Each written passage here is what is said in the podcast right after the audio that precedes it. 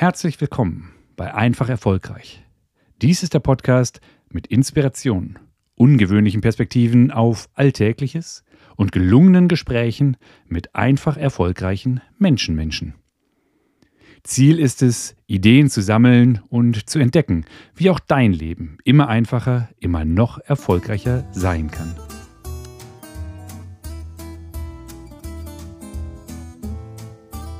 Liebe Zuhörerinnen, liebe Zuhörer, heute ist ein ganz besonderer Tag. Ja, es ist wieder Zeit für den Einfach Erfolgreich Podcast. Doch diesmal, du wirst es gleich hören, geht es auf Englisch. Freund von mir, Arno Barthélemy, hier ist mit uns. Er kommt aus Frankreich, lebt jetzt in der Schweiz, zwischendurch in Kanada und in den USA. Eine spannende Geschichte, wie ich finde, wie, die wir uns gemeinsam anhören. Aber damit ich Arno nicht weiter warten lasse, switche ich jetzt einfach mal ins Englische und sage: Hello, Arno Barthélemy. Welcome to the Einfach Erfolgreich podcast. Simply successful, so to say. Hello.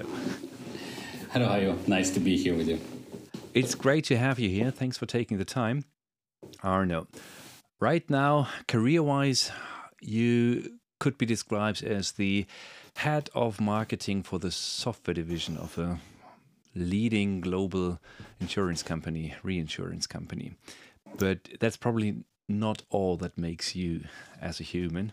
And einfach erfolgreich, it is a little bit a play of words. So, like just successful, simply successful, something like that.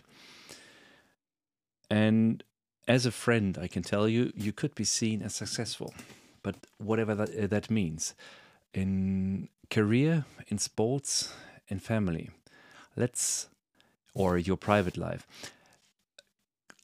could you use two or three sentences each? Why do you see yourself as successful in terms of your career, in your sports life, or in your private life? Yeah, maybe backing up a little bit when we when we connected the first time on this topic, and you know, you you mentioned those words like successful. I guess I never looked at myself and said, "I'm successful." I put myself in the category of successful people. So you know, it got me thinking, you know, a lot. And, and, and driving back from Germany it was a long drive, so a lot of time to think about this kind of this kind of things. And I guess at the end of the day, success is not really like a state that you reach one day. You wake up and you're like, oh, today I can have that stamp that says success. I think every stage of your life represents a certain amount of challenges and you just have to face them and you, you set certain goals for yourself and then when you reach that level that you think is in the top 10% of the people doing it then you can maybe think about yourself as as successful so you have to be in the top 10% huh yeah. sorry, sorry to interrupt. yeah, no, so, yeah. No, I, I, think it's it's the way I like to th- to see things. You know, it's wherever you are, in, in any kind of environment you're in, look at the room around you and, and, and try to at least be in the top 10% of the people that are there. Um, because I think that's what you should aim for. What, and, and, what and, does this give you, this being in the top 10? For me, the way I, I see things, we are almost all equal when it comes to cognitive ability, you know in a normal world at work unless you're really an, an exceptional person doing exceptional mm-hmm. things if you are in a normal environment everybody is within that 80% of the capacity so if you're in that 80% you're basically not doing your best right you are going with the flow you are you know, if you're beyond that we can you know there's probably a lot of things that explain this but mm-hmm. the people that are making it to the top 10% those those are the people that try to get better at something, to be among the best, knowing we all start with overall the same the same uh, the same package. So that that's why I like to see it this way. And okay. everything I start, everything I do, I always try to think of let's aim to be in the top ten percent, right? Mm-hmm. Because for me, it's it's it's the label, right? I'm doing my best. I'm not just going on with the qualities I have. I'm trying to leverage those to really create value and push myself. I find that uh, quite interesting. I mean, this discussion should be about you, but uh, um, I can relate to that uh, very well because usually I tell people, you know, I'm not happy uh, or satisfied with those 80% which you get following mm. Pareto um, uh, for the 20% anybody could um, put in. I don't also, at the same time, I don't really need to be aiming for 100%. But this is it 85? Is it 95%? Something uh, between that is what I'm aiming for to really make a difference. Not everywhere, but in those areas um, that are important to me. So, um, yeah. yeah. No, absolutely. Where it doesn't matter, I'm okay to go with the flow and be part of a pack, right? But but where something matters for me and I really want to have an impact, and you can measure impact the way you want, but it's about what do you put in there and if it matters for you, then you should aim to be in that top 10%. And now I have to ask that question. Uh, where do you want to have impact? There, yeah, there is there's three areas mainly. I think they evolve as you grow up and get older, but I think for, for now there's no question it's it's my family. I think I want to be in a top ten percent dad and husband. I think that's that's what I'm aiming for.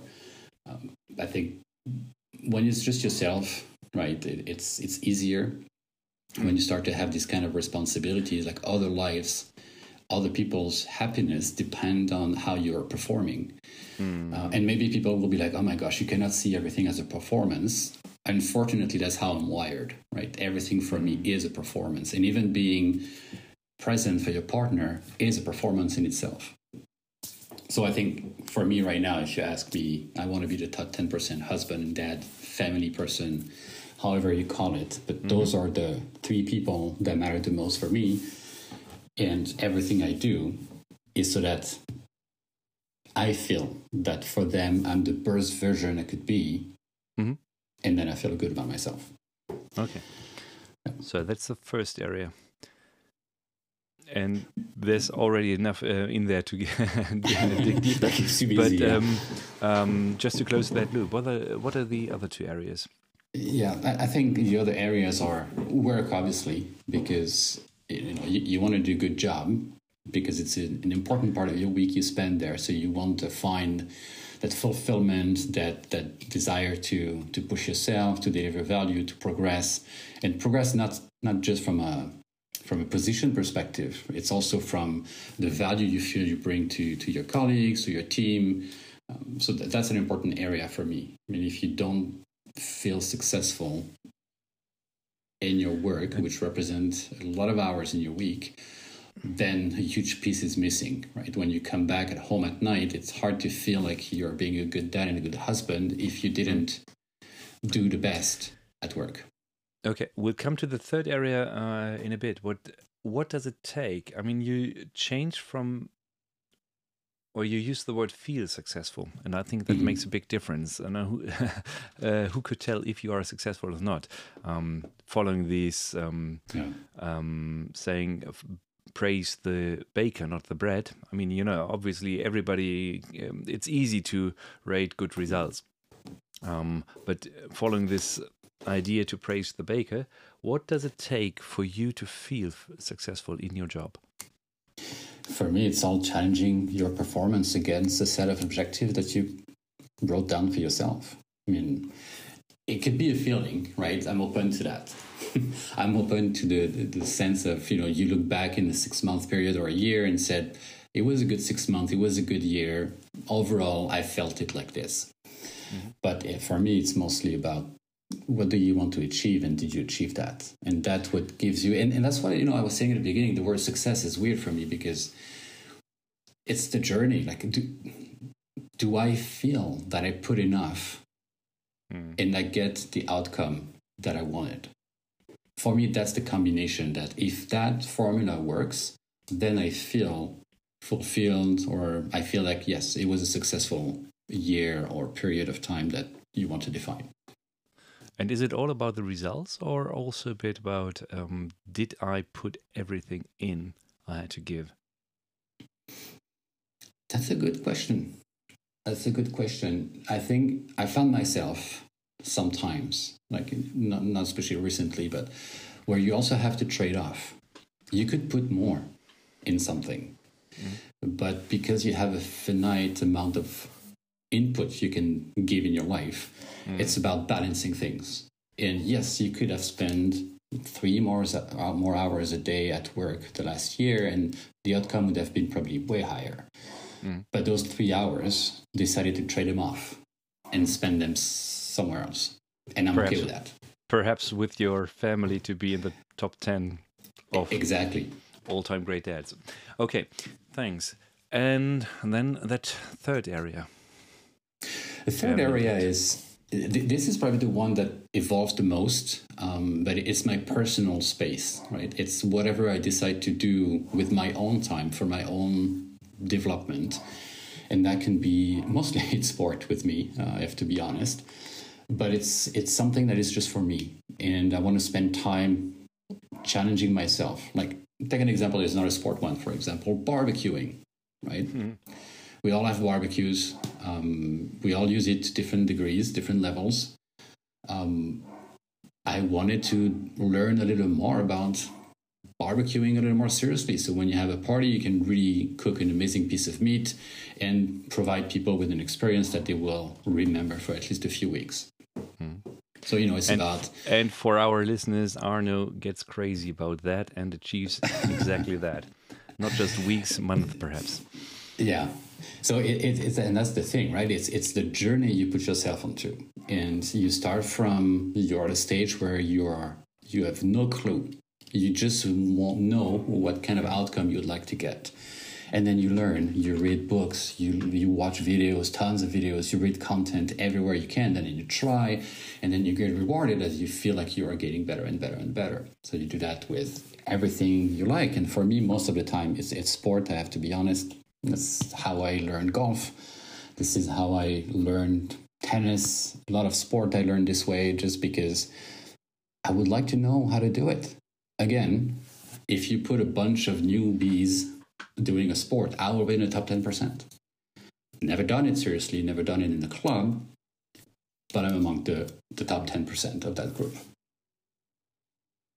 So it's, yeah, it's. Mm-hmm yeah, it, it, it, varies. Like right now, to be it's it's fencing. It's my thing. Um, I've been a fencer most of my life. Took a long break of about ten years, and now decided to go back and, and set some goals for myself and work toward could them. You, could you put that into a frame, into reference? Because you've been fencing in France, or actually, Arnaud, I think we need to uh, um, uh, describe something. You. Yeah grew up in France up until Correct. which age? 18, 20, something like that? Yeah, early 20s, around 24, early 25. 20s. Yes. Then you then you moved, and I believe that was after um, you finished university. You moved deliberately uh, mm-hmm. to Montreal. Correct. And by now, you also have the Canadian citizenship. Yes, I do. Then after a couple, of, and that's where we got to meet. We actually met mm-hmm. at uh, the MIT, um, so not in uh, Montreal, yeah. but um, I think it was 2014, wasn't it? 2014, correct. It was in uh, yeah March 2014. Yes. And you stayed in Canada for 10, 11 a, years? A little more than 10 years, yeah. A little more than 10 years. Just to move to the US, to mm-hmm. well, a place near um, or in, in Ohio. Yeah. And now you live in Zurich so which is an interesting uh, so you are quite successful yeah. in life design and immigration and moving back and forth between europe and north america one could say. Yeah. Um, and in your time in france still you've been quite successful in, in fencing in younger yeah that, that's yeah and you know this is where for me what do we define as successful? Because if you, yes, I was probably in the top 10% of all the fencers that ever touched an épée in France. Um, now, was that among the best? I was not. Um, but I was there, right, with the people that are doing it the most seriously, that commit to that kind of sport and you know train and you, two, three, and you kind of live that that lifestyle of a almost professional fencer. Yeah, exactly. Of traveling almost every weekend to go to tournaments and, you know, the pressure of the result, the rankings, things like this. So was I the top 1% that make it to like the world championship, the Olympics? No, I was not. But I was that second chamber of people that are just part of the tour and you will never see them doing the headlines, but they are there. So that's what I was. So if you compare it to most of the fencers, yes, I was successful. But if you compare to who I was looking up to, I didn't feel successful. But it's an experience, right? It's it's about doing something for a couple decades and putting your best effort in and committing to it and really but yeah let me let me ask a question right there. I mean, back in the days, there was probably no chance. You were just in that um, in that zone, in that tunnel. You did not know any other lifestyle. It was just the thing. Since your, I mean, I think your your, your father trained you when you were yeah. um, little, and then you probably got some some other trainers. But it, you did not knew anything else. And ob uh, obviously, you know, once you, be, uh, hit the um, top 50%, there's another 50%. Then you uh, are among the best uh, 80%, and then hmm, there are some uh, other 20%. But you, most of the people don't actually recognize that they are ahead of 80% at that stage. They just see those 20%, and they don't know that, uh, you know, in terms of um, feeling successful, I usually would recommend not to compare to others in mm. competitive sports, well, it's hard to, it's hard, hard to compare. To. in hindsight, now that you know that you have been among the, um, let's say you said uh, top 10%. So taking your own measure of the top 90%, mm-hmm. um, well, you are, you have been successful by then. You just said it didn't feel like that. In hindsight, can you acknowledge your younger self, your, uh, the younger Arnaud, for what he has achieved?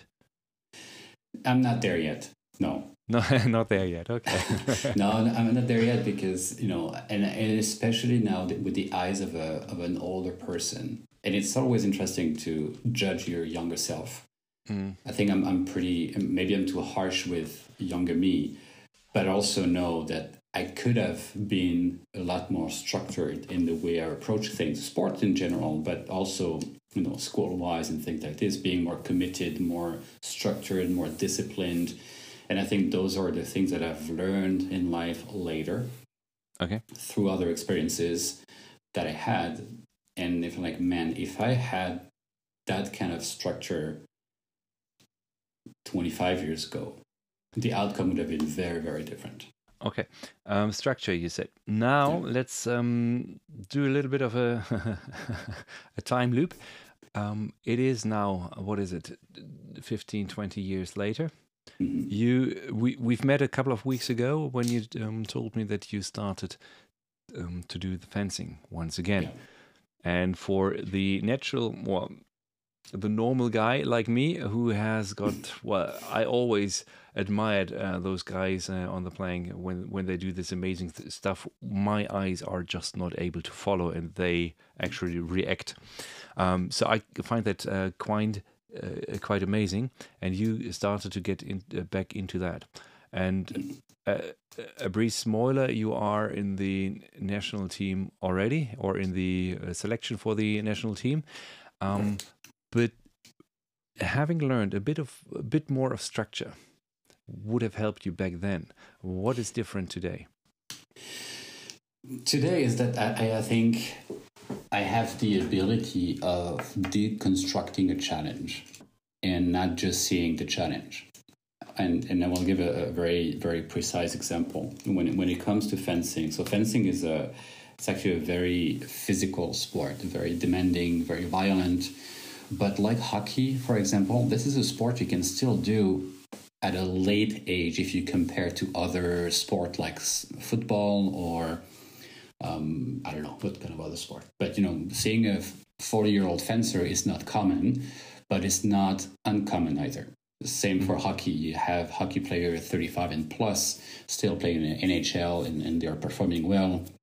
So you have those examples also going back to what we said at the beginning you know i'm now my father's age right we have discipline today and a way of caring for our body that is way more advanced than what it was for our parents at, generation at, at this stage and, um, I need to get the listener because um, we spoke about that just briefly before the recording started. Oh, so sorry. It was Arnaud's birthday last week, and uh, we spoke um, Uh, briefly, Arnaud said, you know, age was never really a thing. Birthday is just another day.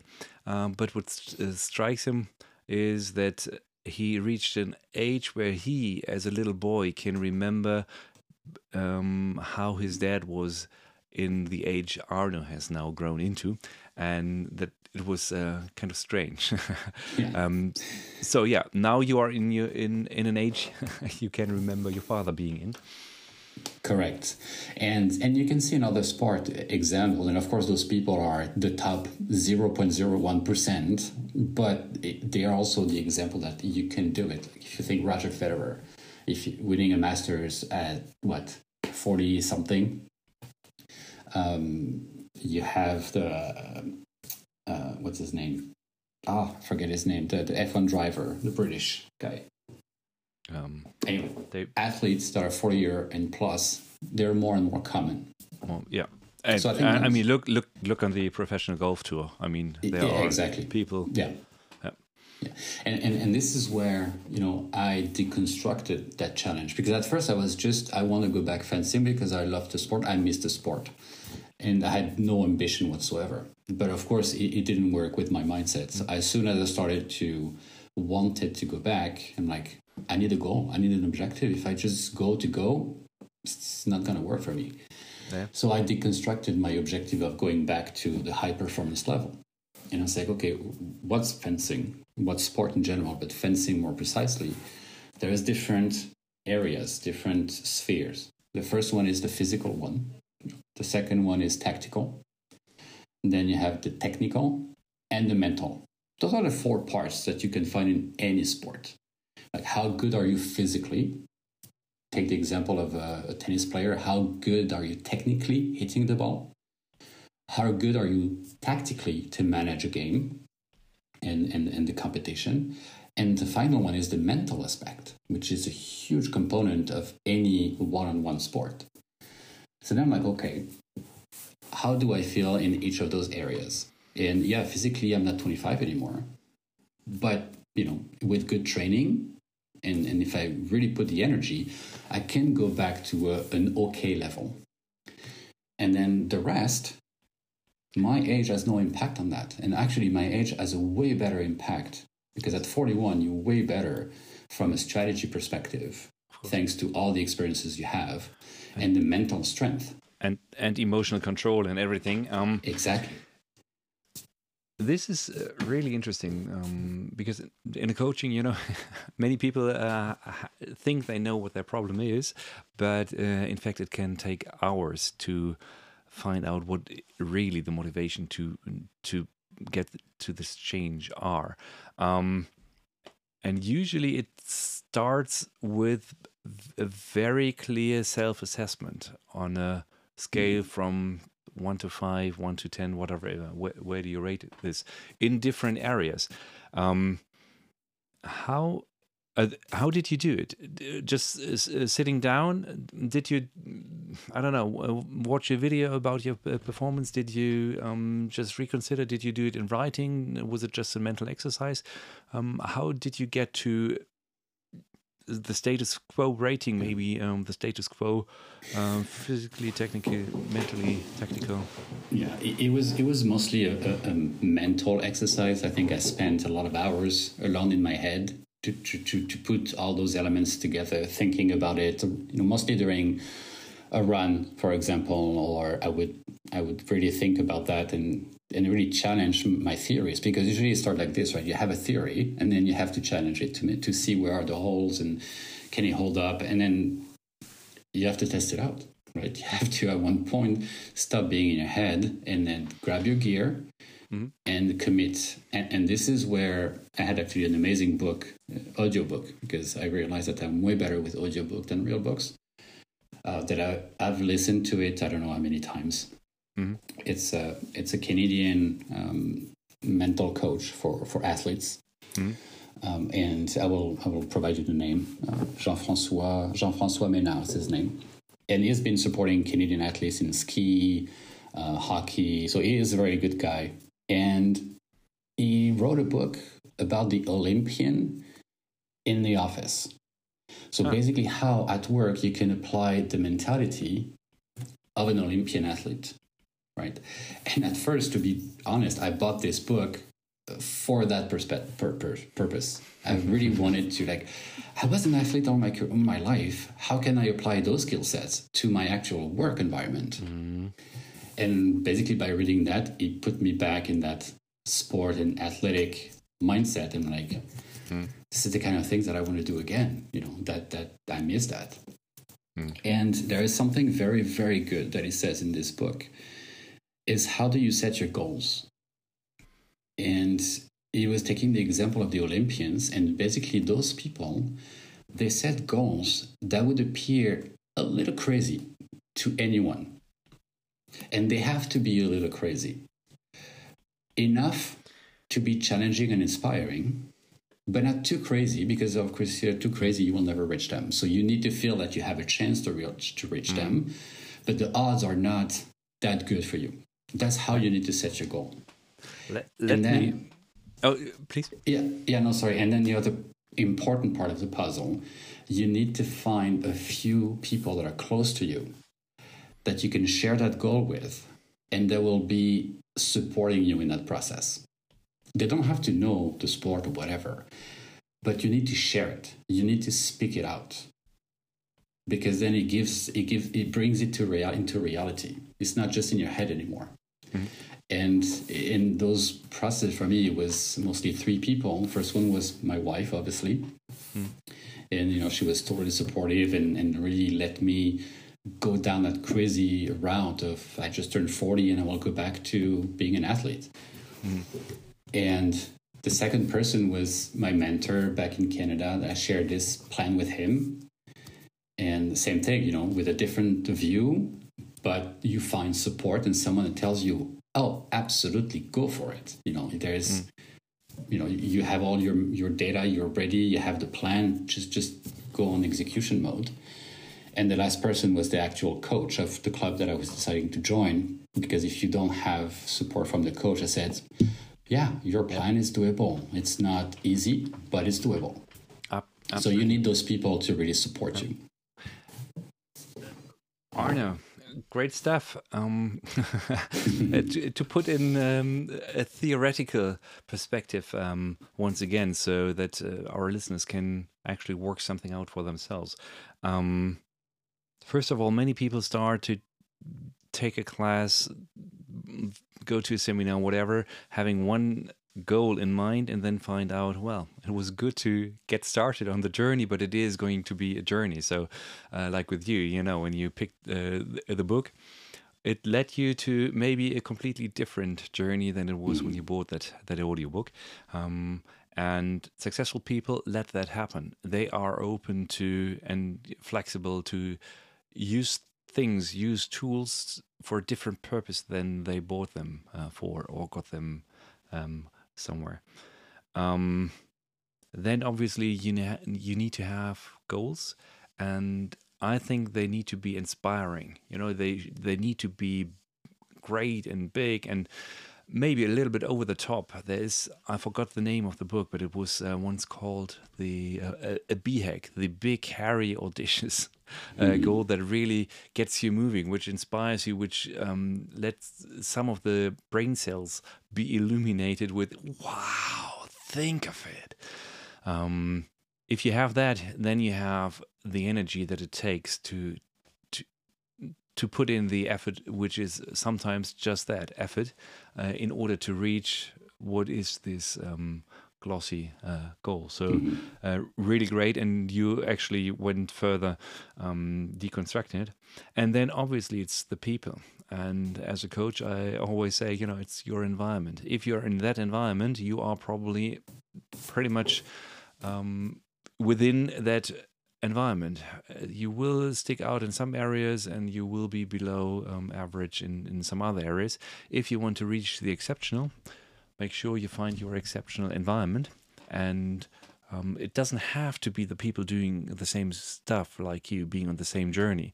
And I mean, it's like your wife from mm-hmm. from a private life. She probably, um, uh, uh, you know, keeps you in a position also in being a great dad, um, uh, looking after the children when you spend some time in the gym.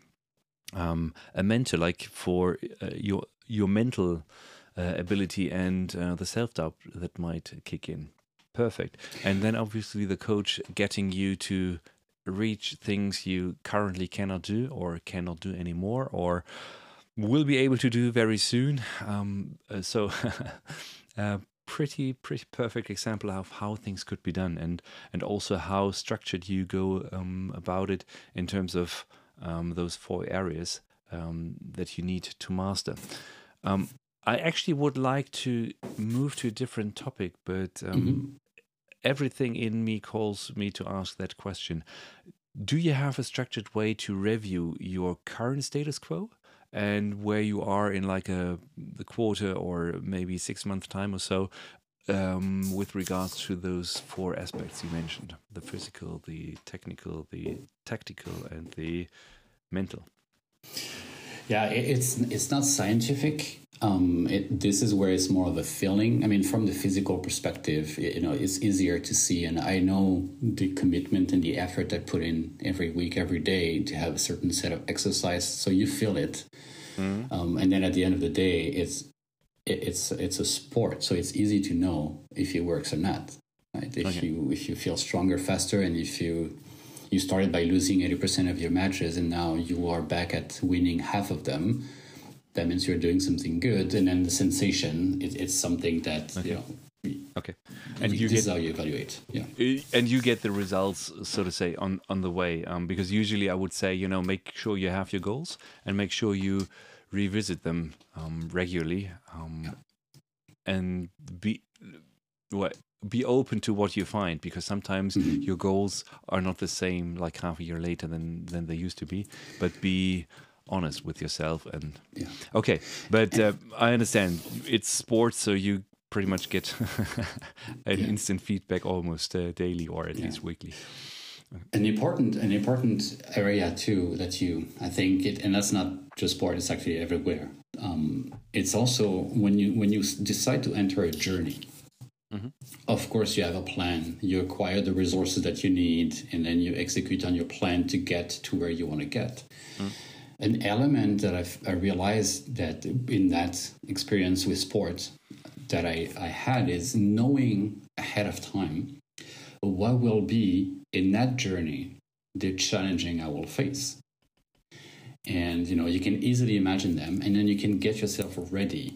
It's like mm. I knew that at the beginning you're so excited and like any progression curve right it goes up so fast and then you reach a plateau in the plateau you will doubt knowing that when you arrive at that point you you you are kind of able to take a step back look up and said, oh i reached a point where i'm doubting i knew that was about to happen mm. awesome i know i'm doubting let's not doubt right? And that's that's true for work, um, relationship. There is always a moment where your progression, your delivery on those objectives are like, oh my gosh, I was so right. It's so easy. How mm. didn't I do that before? And then you reach the point where it's it's almost like writing your own textbook and then just uh, working it out by the book. The one thing that is needed to be able to do that is the awareness of oh wow this is the exactly the spot I've been preparing mm-hmm. myself to. What do you do to have this awareness in the moment when it happens when it's needed? I think that's the age thing I was mentioning, right? And that's probably the only skill I would love my 25 version of myself to have is that ability that you don't play your life when you play your life right? It's not it's not black or white. It's not if not this then nothing. There is a million options. And when you start on a journey you don't know where you will end. And i think this is how you have to evaluate those doubt moment. Okay. Um, and i don't know if anyone can have that kind of um, view on things when they're younger and they really want so hard to get something. But now at work, uh, in my in my private life, at, in sports, I think you see those moments happening, okay. and you know that in those moments you have to take a step back and just and, uh, breathe, relax. And you keep your flexibility, which was mentioned earlier, so you don't cling onto your ah, it has to be I your visions of the future, which obviously won't happen. Um, okay, and Arnaud, this is almost like the perfect uh, transition. Um, uh, this, uh, you know, we didn't know. rehearse that. We didn't rehearse that, but perfect. Yeah. Um, because you moved, you switched to different countries. Mm-hmm. Like three times. Is it three times? One, two, oh, three. Yeah, well, I've lived in four different countries. Yeah. And did you know um, how it was going to turn out? What it, thinking your first move from France to Montreal? Mm-hmm. What goals, targets, whatever? What did you set yourself to measure whether it was a viable way you wanted to proceed, or maybe think of going back, going to someplace else? Yeah. Back in the time. Wow, I was not that structured at the time, to be honest. I, I just had that inner feeling, inner force that my life is not here; it's somewhere else. And I, I think I needed that to really become who I became. Um, so yeah, no, I mean, look, when I left, I quit my job.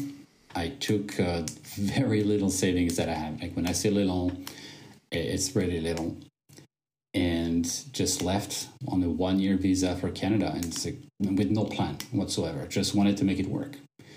And it was, yeah, it was not easy. It was a really transformative experience because, you know, when you move from that little town where you grew up, you spend your life, your parents, all your family is there, you you think you're on your own doing your things, but you know you're not. You're but not really. You, but when you, you move, you moved. What was the driving force? Was the pain so because I learned that uh, people um, get motivation from two things. It's either the pain to get out of the boiling pot, if you if you will, like the like the frog. Um, so was it that painful where you were, or was the is it so colorful where you envisioned yourself to be?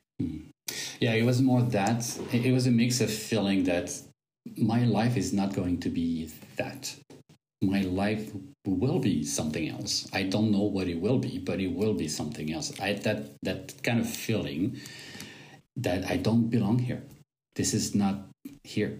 It's it's gonna be somewhere else, whatever that is.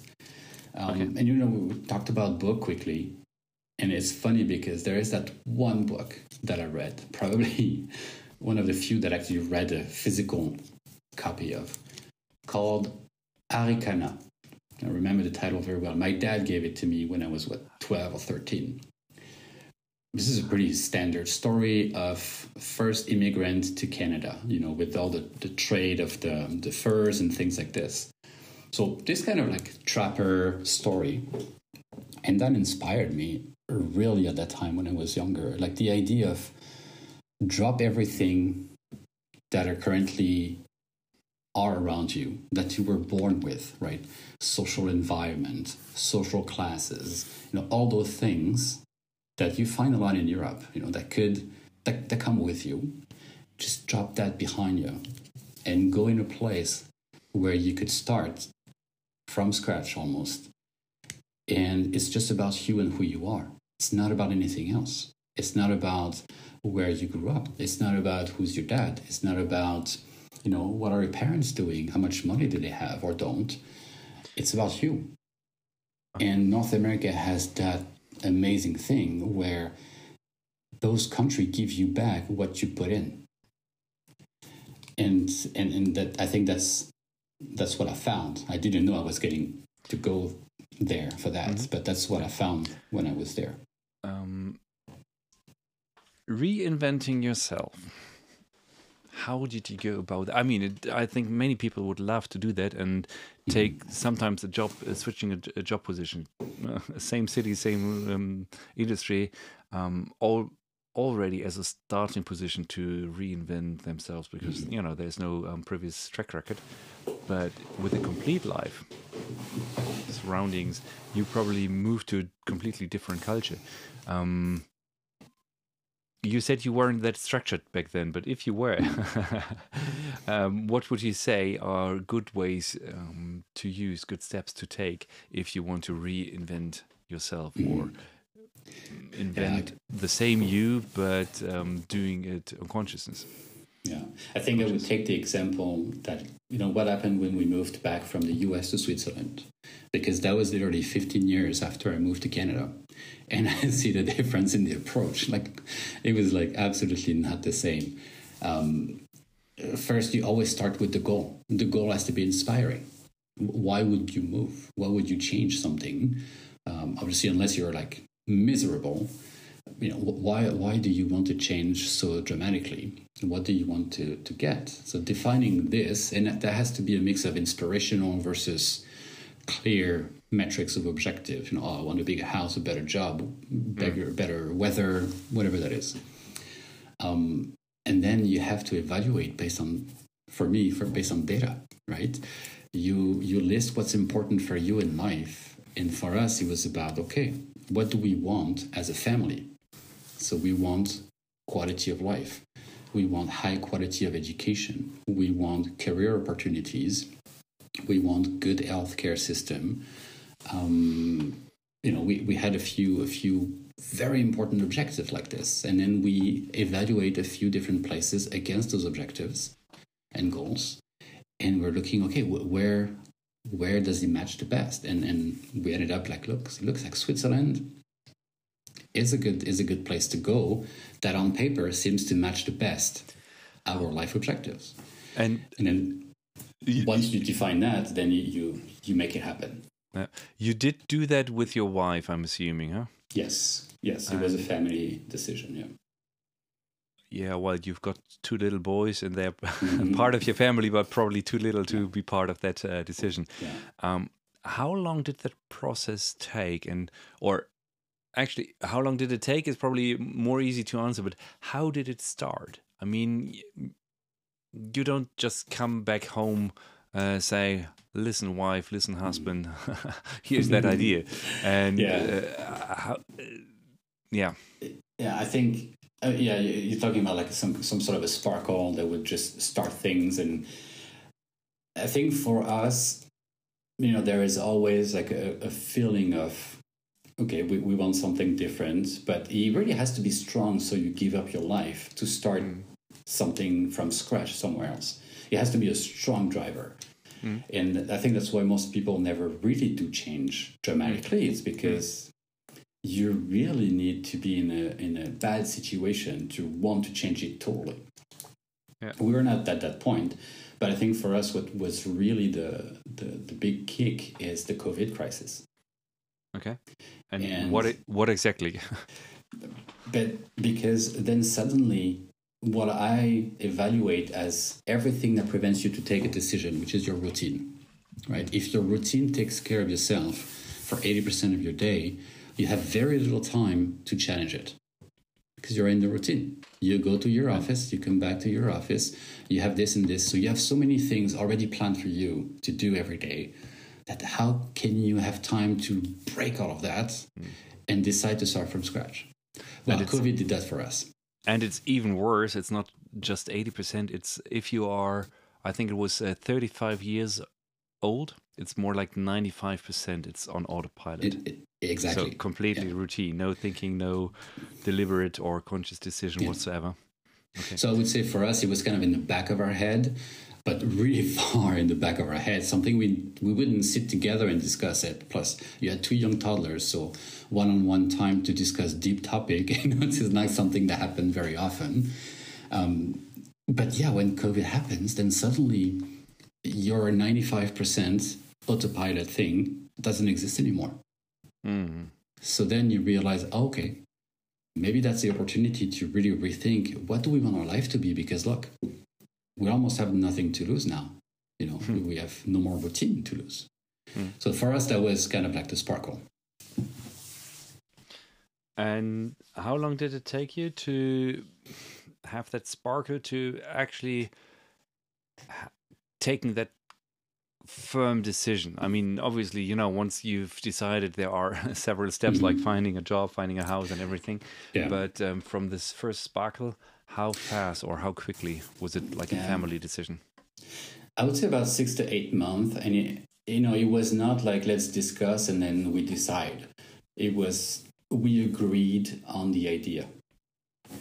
And then it was about justifying the idea and showing up that it was possible. So I think agreeing on the idea of we, we will move, um, I think that was pretty fast. That was pretty, pretty fast. I think within a few months, we kind of like knew, yeah, we're going to make it happen. Now let's see what it's going to look like. Let's evaluate all the options. That take a good three to six months and then making it happen, like all the hard stuff, I would say was almost a year total. Okay. Wow. So a two year process. Okay. Yeah, thanks. Mm, staying on the subject but uh, switching the focus slightly um, you've changed your environment you changed industry you changed uh, so much um, so many times and i wanted to talk with you about professional education because that's where we met. I think we're going to skip that for today. Um, but i want to uh, explore a few other areas because you obviously you know even in your career, you uh, you are quite successful. You got promoted um, uh, a few times, and um, when changing jobs, there were some lateral movements. You stepped up the ladder, and also you decided to step down the ladder at um, uh, certain points of time. I don't want to go too much into the um, details uh, for that, but um, I think when you moved your last move from the US to to Swiss, it was actually not a lateral um, um, step, but in terms of job description, job title, whatever that's uh, that's meant. Um, I think even in, in, budget, it might even be a progress, but um, in terms of job description, um, you could say um, it was like a step down the ladder from I think before you've been a, some form of general, uh, general manager, and now you had a, a, a marketing division. Um, what did that do with you? It's challenging. It is. Um, it is, and this is where you also reconsider what what success is. And you have those three areas in your life: your family, your work, and your your personal space. And it's impossible to have all of them at the very top all the time at the same time. It's it's just impossible. So I think it, it's about putting things in perspective and f- still finding fulfillment and finding the challenge in every situation. And yeah, that's true. I mean, I, I used to be more on the, you know, on the on the on the strategic side of things, on the deciding side of things for big big structure, big organizations, and then suddenly you're more in a in a functional area. It, it is challenging, and you really have to was ask yourself what defines me is my job defining who i am and i think for a long time especially when you want your career to grow your job title what you do you know mm. how high you are in the food chain kind of defines you because this is how you measure your success mm. it's like yes i made it there yes i made it there yeah so many people under me just a few over me mm. and then when that dynamic changes then you have to because you don't want to wake up every morning and say, I'm a failure, right? Nobody wants to live like this. So then you have to put things in perspective and say, okay, maybe maybe my job title or where I sit in the food chain doesn't define me. Huh. Maybe it's everything that I do that defines me. Yeah, and the job is just one part of your of your life, which which is yeah. very important and for many people like a very identity defining part uh, but mm-hmm. nonetheless if you really count your education time your maybe your um, um, uh, time what it's called like after work like uh, when yeah.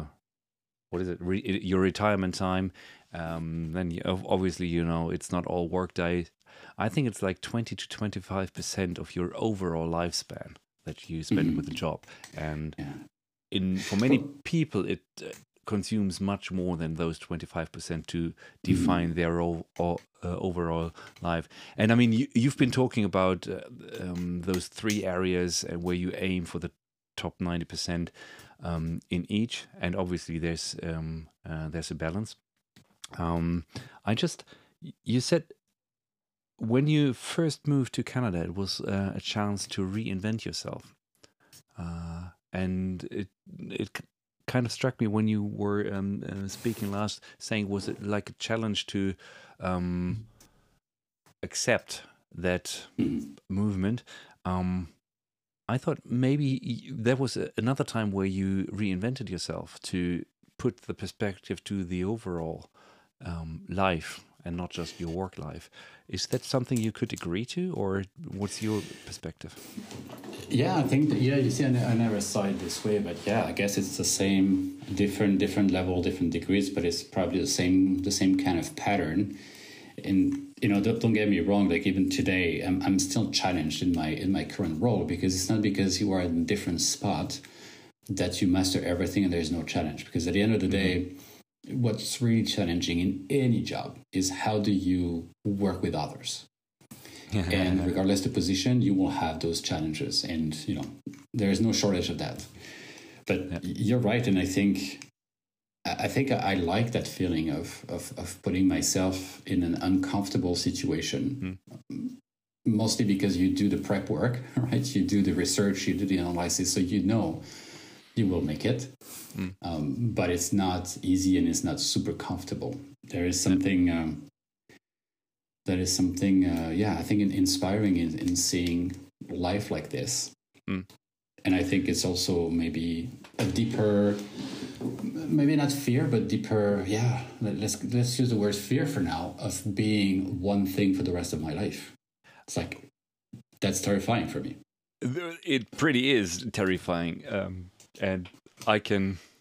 Uh, yeah, yeah. no, let, uh, let's embrace change. And it's not always nice uh, being in a phase of transition, being, you know, living through a change. But um, I think it's so rewarding once you master one phase and you will never reach a certain point. But, uh, you know, like um, wind conditions. Sometimes it's mm-hmm. stormy, sometimes it's uh, it's a, a, light breeze, sometimes it's completely wind still, and all of it has its time. And I wish nobody to live in a, through a storm like every minute of every day, but also just lying on the sunshine beach every day. No, let's let's hope for um, some more challenges. Yeah. You already touched it. Your first move, it was just you, your young mm. you. Well, maybe some thoughts uh, in your backpack were, uh, regarding your family, and then you moved twice. You moved to Canada with a family, and especially um, through a completely different culture, even with the language challenges for your kids. Um, two boys from the U.S. to to Switzerland. Yeah you said you were much more structured, uh, very deliberate in your preparations and taking that decision. But in terms of res responsibility for others, which you said you were feeling, um, how different was that mm. decision? Ooh, that petrifying. Well, for, first, let, us go back to you know move moved along Canada and, and all of that. I think it's something that we all have to acknowledge. It's like there is no such thing as I have done something on my own. Uh-huh. Um, because there is always people along the way that will make it possible. There is nothing we can do alone, and it, it, no different for me. Every decision that I or we have taken, it has been possible because of other people as well, and and that is something we always have to acknowledge. Um, there is no such thing as I've done it myself alone. That doesn't exist. Oh, but yeah, to go back to your question, it was petrifying because it's not just me or me and my wife. It, it's your kids, right? They have their their own world, even though they were very young.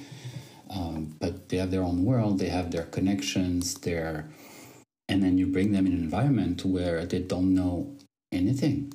It's culturally very different. It looks very different, and they don't understand the language. How do you explain to a two and a half and three and a half, uh, four and a half year old kid that some people don't speak the same language and they will you will not be able to understand them and that will be your life for a good six to eight months until you're able to start to engage with them that was heartbreaking. But at the same time, this is when they really became my heroes. And there's so much you can learn about about your kids, has even if they are just two and a half and, and four and a half, because imagine they are in an environment, they are lost. It's not their toys, it's not their house, it's not their friends, their family is not around anymore. They don't understand the language. Everything is disrupted, and still they wake up happy. They're smiling and they go in, tackle the challenges without realizing it's a challenge. Mm. And for us, we made sometimes so much of a deal of something that shouldn't be a big deal. Because that survival instinct that we have will lead us through whatever we have to go through.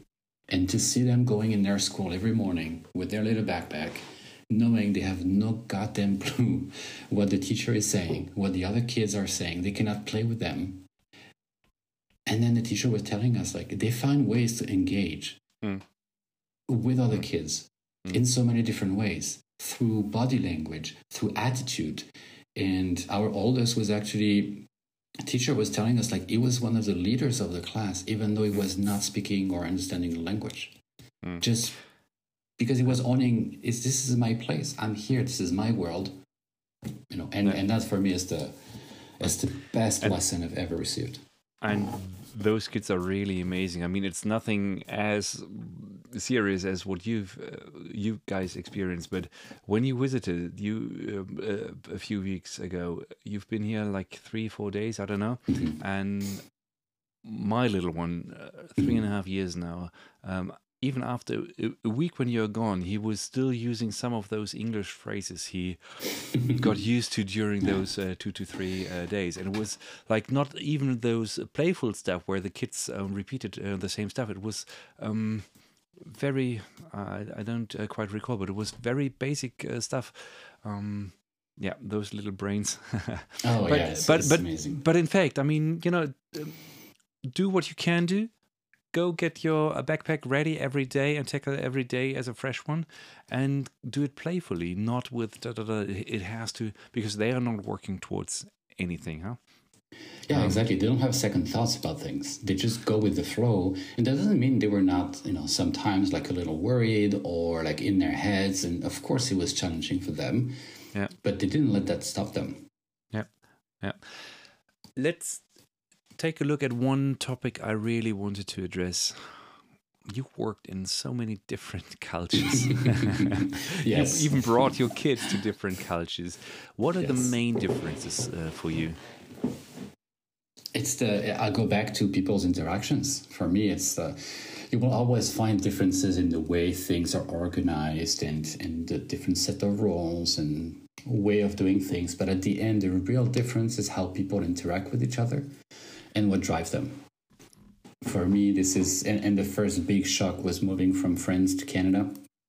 Really, that old way of doing things in in in, in European countries. Um, I know it's different if you think about you know the UK, Germany, France, but overall it's more tainted by that um, very mm. hierarchical way of mm. doing things. There is a boss and the people under the boss, and then you move to an American mindset, and the the relationship with the people is so different. And and that's what really was the the, the, the cultural shock for me professionally. And you know today I'm, I'm in a global role so i have to collaborate on a daily basis with people in asia in europe in north america and having that flexibility understanding that people communicate differently interact with each other differently that allow you allows you to go beyond the words or the way things are said and really focus on what does that person want to achieve? What's the goal? Why are they saying or doing things like that? And, and you, you kind of forget about how is the message delivered. And you know what? This is exactly because you just said your um, eldest son was uh, sort of the leader of the pack without speaking the language. And if you really are focusing on on the motives, on what drives the other people, what is it that they really want, despite the words they are using, um, yeah. then it's easy to reach an understanding. Um, and of course, your words will be understood better and, and, and everything. But um, yeah, so maybe maybe it was a great favor you did your, your son. Yeah. Um, yeah. so yeah, but, but you know, culture wise, I think I'm still. I spent 25 first years of my life in, in Europe, in France, and about 15 North America. But you see, I would define myself more of a North American person when it comes to you know the work, um, the work behavior, the cultural mm. um, background. You know, mm. uh, you know, from TV shows, sports, uh, work references. It, eh, I'm, I'm very, I'm very much North Americanized. Or a global? um, I mean, it's probably easy to do that, but you just referenced the cultural stuff, and my f- question was framed like being, you know, the continental um, differences how much impact of those cultural differences is not so much the country you're living in, but uh, comes work-wise from the company you're working mm-hmm. with. Yeah, that is that is huge. What the difference is is huge, huge, huge. I mean, first you have that cultural differences, those cultural differences within industries. Even you know, if you're still in the U.S., you work on the East Coast or the West Coast, it's going to be very different. You work in the tech world, or the, the more the financial world or the legal world, the, the, cultures are very, very different from one another. But yeah, when you move to Europe, you, you feel the difference. You really feel the difference in the way people, again, interact with each other. But again, my experience in, in, in Switzerland, for example, is really in one company. So, how much of it is Europe versus that one company Huh. That uh, I don't know for sure. Okay. Okay. Um, and in terms, maybe not among uh, companies, between companies, but um, uh, the continents, what, in terms of culture, do you really enjoy when you get to experience it? So, what uh, do you think is like? I mean, you you can do the cherry picking. you experience Europe in many ways. You experience uh, different countries in in North America. But what do you think is a really good practice? I I really like the the directness of the North American way of doing things. Uh, for me, Canada, and I have a huge bias toward Canada in every aspect of life. So people might disagree with me, but for me, Canada is the best. Um, it's the best environment because it combines that North American mindset of we're here to do business, so we need to be efficient. Mm-hmm. Where in Europe, you could find you know moments where meetings are important just to debate ideas, but you can debate ideas forever. Right? Mm. North American way is way more direct and way more pragmatic. But Canada has that kindness that comes with it that you don't have in the US where it's more business focused and like you can feel people are more driven by their bonus at the end of the year at every level. Okay. In Canada, you have a little more of that kindness, Canadian kindness that comes into play, which makes the environment, you know, slightly different. Um, less less bully approach, but more inclusive and okay, let, let's bring it together, guys. So for me, yeah, if that Canadian Canadian environment is probably the the ideal one. Okay, and because of those two things, it's result driven, so result oriented, yeah.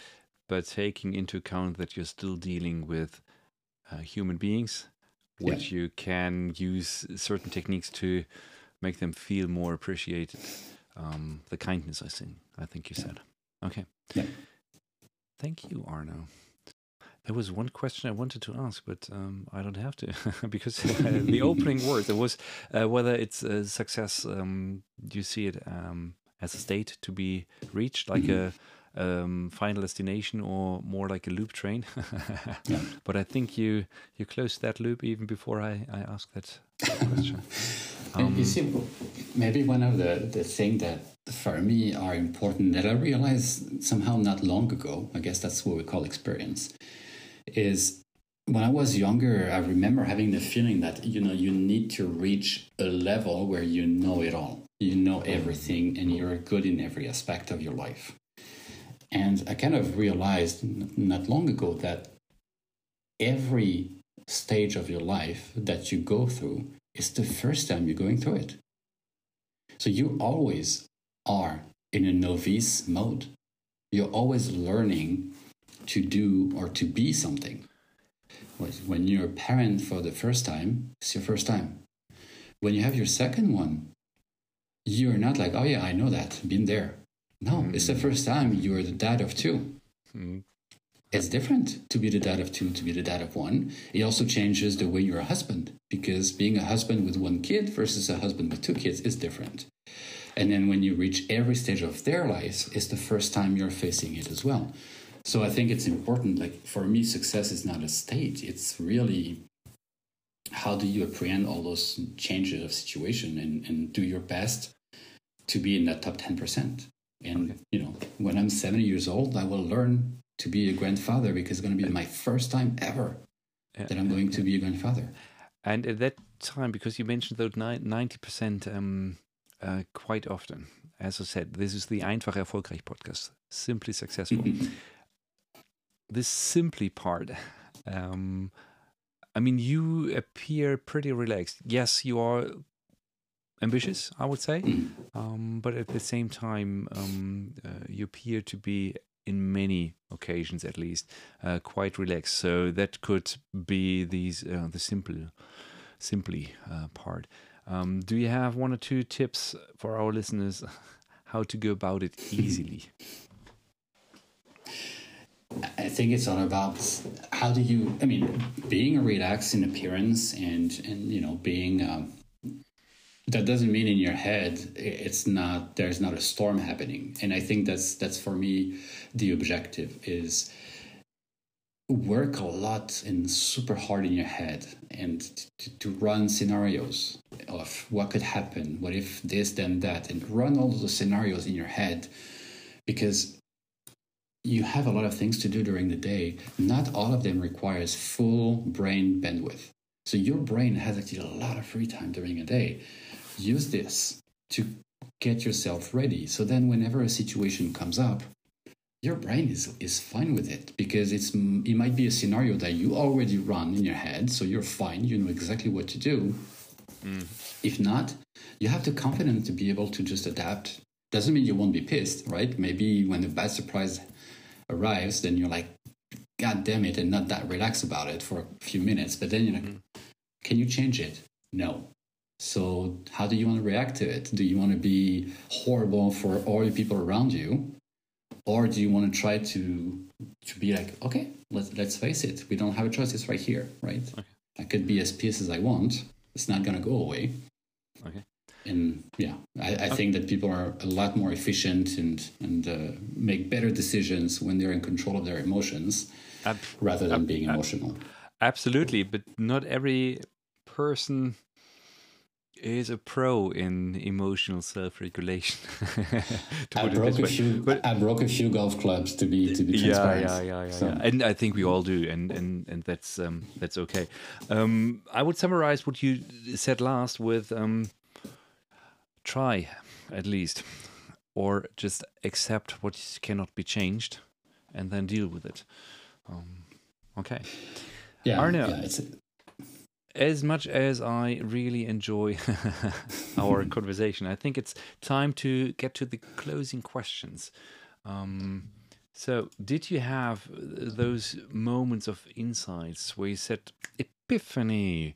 Um, uh, where some insight struck you. It could have been a quote, could be insight you get from a book or somewhere else, maybe even from from your head. Could you share um, uh, one or three of those insights you got to have? I think I never had like a sparkle moment where you know Eureka found it. Mm-hmm. Usually, it's more of a process that led me to a decision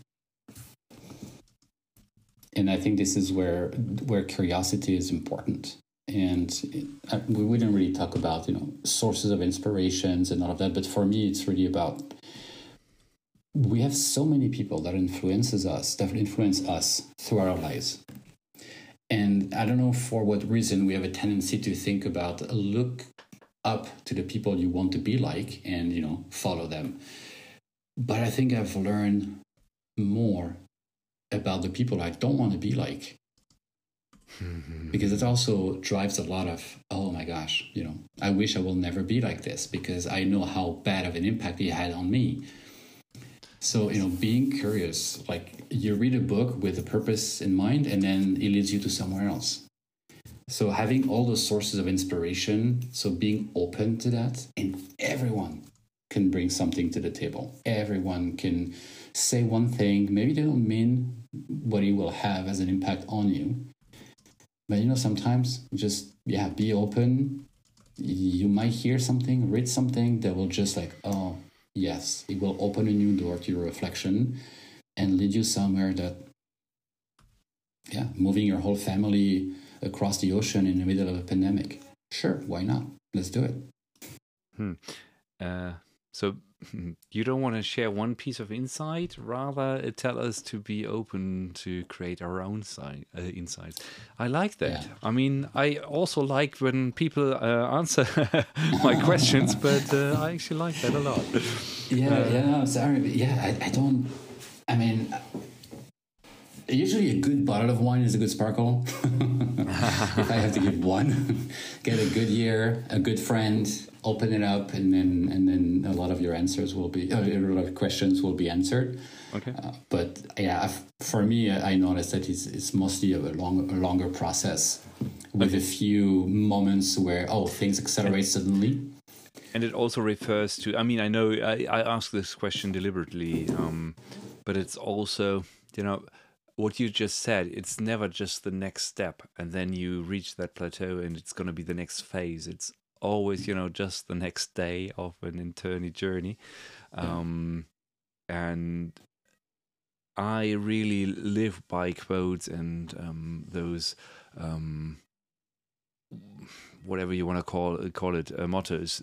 I represent them to my brain every once in a while, and they mean something completely different in mm-hmm. at, at, at, certain stages. So, you know, I know I'm asking that question, and I know that uh, the answer can only be so and so mm-hmm. um, rewarding on certain days. Yeah, I can, I can actually try to, to give you maybe a more precise answer now that I think about it. And and I remember we had that conversation actually a few weeks ago at dinner at your place. Uh, now people cannot see, of course, but you can see behind me that little poster right here. You see that? It looks like um, like a UFO, like um, yeah, it's a UFO. So yeah, it's it's a UFO. Yeah, uh, over some trees, whatever. So that specific poster is the one that was for the X Files fan if there is any. Um, that was in Mulder's office in the in the X Files series. I was a huge fan growing up, and yeah, that's the geek part of me, right? Um, so you know everything. You, I'm not a crazy person. I don't like believe that the government is hiding a lot of things. You know, it's not the point. The point for me is, and that poster says, "I want to believe." And for me, Alien represent exactly that mindset of if you cannot prove me it doesn't exist, or if you cannot prove me, it is literally impossible. There is no reason for me to not believe that it is. Mm. And that's how I will drive my actions. Okay. If I want to reach a point, if I think it's possible, unless you can prove me it is not, but really prove me with real facts that it's not possible, then I should always assume that it is possible. And the only limit to reaching that point is what I decide is a mm, limit. Mm, mm, absolutely, absolutely. Um, my son just yesterday told me that joke. You know, there was this thing which was undoable, mm-hmm. and then here is this man. He didn't know about it, and he just did it. Mm-hmm. Yeah. Uh, um, yeah, exactly. Okay. That's very true. Okay, thank you. Arnaud, what do you know today? What you would have liked to have known early on? There is not one way or one goal in life. And that that's that's the big learning for me when i moved to canada that there's a lot of different ways to do things and it's fine. You know it's not like oh if you don't do it like this then you are you know you are you are wrong. There's no mm. there's no such things in life. The way you achieve your fulfillment professionally, personally, mm. is your own way. Mm. And, and, and that's pretty much all what matters. There is no one way. Yeah, like uh, I think it was uh, Frank Sinatra. I did it my way. yeah, yeah, just uh, yeah, popped exactly. up in my in my head. Huh? yeah, Um, exactly. Now, for me, that that's an important one because I think growing up, being a young person, mm-hmm. you grow up with like, oh, there is one definition of what success is, Yeah. and if you don't follow that exact path, then you will not be successful. Absolutely. And then, yeah, you realize changing countries, changing environment, meeting new people that, oh my gosh, a lot of people can be successful and happy in a lot of different ways, in a lot of different paths that they've taken to get there. It's like, okay, so there's not one way to do things. There's not one way to be happy. There is not one way to be successful. Uh, uh, uh.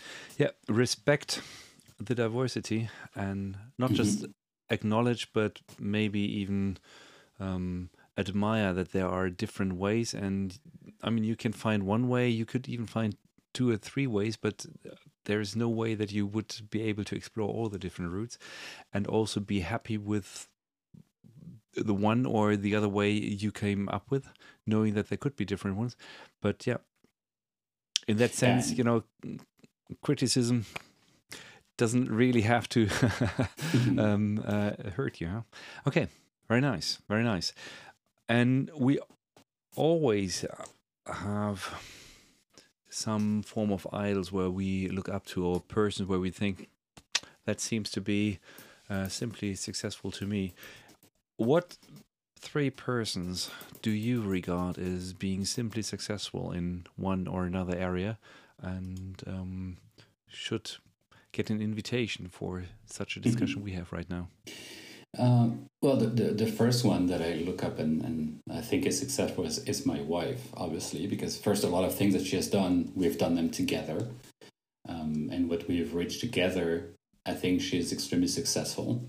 Um, Knowing her life, where she, where she comes from, and what she she has been through, she's she's for me a very successful person in my sense of what success is.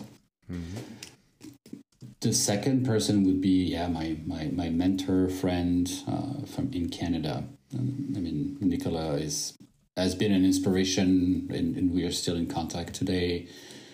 He was my first boss in Canada, so he's kind of like the person that sort of make it happen for me. Mm-hmm. Um, but our relationship goes way beyond that now. And the last one is two people. It's actually it's, it's uh, more than two people. It's my close family, my parents and my brothers. Because, like I said, for me, it's not just in being inspired. It's not just looking up to. And I think a lot of the things that drive us as adults is the framework in which we grew up, and how much of this framework we want to reproduce, and how much of it we want to break down. It's almost our ground zero point. Mm-hmm. So from that perspective, you know, everything I know I do or things we want to put in place as a family or for me in my work, you always think, how did my parent do that? Mm. And did I like it or not? Did I Mm. think it was terrible or did I think it was good? Mm. So for me, that's kind of like the underlying framework of a lot of things in my life is how I grew up Okay. my brothers, my parents. So they are the biggest source of inspiration, not because I want to be exactly like them, but because everything they've done and said is an inspiration of, Yeah. of some sort. Absolutely. And I mean, it's uh, still up to you uh, what you do out of uh, that inspiration. One of my mentors uh, just uh, uh, told me once, you know, you either become exactly like your parents, family, whatever, um, or exactly the opposite. Um, yeah, or anything in between. anything in between, or sometimes this, sometimes uh, that. And I mean, this podcast is about acknowledging that there are different ways to be successful. But in any case, so there's not uh, that one recipe. But in any case, what's your recipe for a simply successful life? Yeah, my my recipe for a barbecue aficionado. I should have a good recipe, right? For me, it's yeah. The way I see success is again, it's a journey, right? It's not an end. It's not about a clear state that once I reach that, I'm successful and what. So it's really a journey. It's being satisfied enough with what you currently have, but you still want to reach that next level. You're still yeah you, you want you want to learn more of it and you're willing to set those objectives define the path to get there putting in the effort to get there and hopefully getting there and then just repeating that pattern all the time and and for me that's that's what success is like. You feel that achievement when you do something like this and, and there's so many areas where you can improve. I mean literally just to keep up with the jones you have to improve all the time at work and and plus you have to work on some of your your own um, pitfalls you know as, as a partner as um, as a dad as a worker as a yep. leader yep. you always have to improve on things that are not that great about you right yep. and so that for me that that mindset that journey and i like what you're saying because i mean there's not that final destination it's a journey you said mm-hmm. and i think if you are like you said uh, satisfied with what you have, what you have achieved, what you are right now, then it's easy to, I mean, it's always easy to imagine something better. You know, we are, um, I think it was um, Darwin who said, you know, we are dwarfs on the uh, shoulders of giants and we can be our own dwarfs, or we are dwarfs in it like any uh, moment, and we can be dwarfs on the shoulders of our younger selves, so to say. So it's easy to um, to acknowledge that we are dwarfs once we are happy, satisfied, if you will, um, with what we already have or achieved, whatever. Um, and then, yeah, stay hungry, as, as Steve Jobs huh? yeah, said. Stay hungry. And it doesn't have to be like, oh, I want to, I don't know, do an Ironman next month. No, right? It can be little things, but to feed your brain with those and, victories and it, all the time is what makes you feel successful. Exactly. It could be just to be a little bit more attentive when playing with your sons. You know, yeah. got nothing to do with your uh, uh, career. Yeah. Yeah. No, actually, I mean, you you reach a point too where you realize that those three dimensions of your life, you know, work, personal, and, and family, are equally important. I mean, some are actually more important than others, but you can really find that success with pressing those three buttons to different degrees. Mm. And, and, it's not just all on one and yeah. you forget about the others. It's about it, finding the right balance between those three. And everything has its time in life, I, I believe. And um, mm. I like to have this um, um, picture of um, the pillars of your life. If you've just one pillar and that gets a bit shaky, you know, your life gets shaky. And if if your life or your way to determine whether you are in a good position in life, be successful, um, can rest on three, four, five pillars, then it's much more stable, even if one pillar breaks down for a, a short amount of time. Yeah. yeah. Okay, so Arnaud, that was the last question, but after the last question, question there's the last ditch. Oh, the what question, question. uh, did you not get to answer just because I did not ask it? So, what do you think oh. is worth mentioning? Uh, that's a very that's a very good question. Um, I, I, don't know. I don't think I went there. Um, and, maybe it's a question that I asked myself um, that you could have asked me is some sort of a what's next question, you know, because if I look at all those different. Arnaud, what's next? oh, good question, Javier. What's next? Uh, I didn't think about this one. Um, yeah, no, I think it's you know if I if I look at overall the pattern that we've discussed together, you know, moving to all those different countries, basically every of those big changes are bigger and bigger and bigger. And where did you get from from that? What's what's bigger than moving your entire family to Switzerland in the middle of the pandemic? that's a question that you know I, I don't know. Like right now i put myself in a new objective which is to go back to to high performance sports but has nothing comparable to what we did two years ago. So i don't know you know. Will it be to find happiness without those challenges? Maybe that will be my challenge finding happiness in a more we stay in the same house for more than a decade and you know we live the normal calm life with no big move and and still finding that exciting. Maybe that's my biggest challenge. We'll see. Okay. Yeah. Good luck with that. Thank you. yeah. As I said, I really in enjoyed uh, the time with you. Thank you very much for the insights sharing um, so openly. And um, yeah, thank you very much. Arno, stay simply successful. Thank you very much for the opportunity. Really enjoyed the, the conversation. Thanks.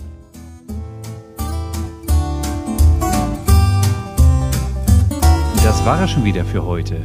Der Einfach Erfolgreich Podcast.